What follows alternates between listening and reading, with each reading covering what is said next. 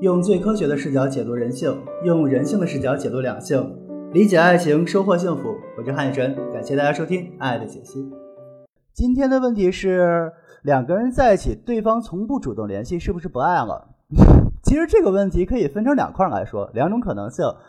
呃，第一种可能性就是这个人最近特别特别的忙，或者是工作上特别有压力，或者他在创业，反正他现在是把全部的精力都放在事业上，或者是说，比如说父母生病了，家里有什么事情，把他现有的现在把大部分精力都放在其他地方了，没有去关注情感，所以他现在没有办法主动联系你。因为两个人沟通是需要情绪的，那么在这时候，在其他地方把情绪都消耗光了之后，也就没有这个精力去主动联系。而且在亲密关系中的两人，如果一方的情绪消耗过大，他是期待着对方去主动联系他，给予他安慰，给予他理解和支持的，明白吗？这是第一种情况。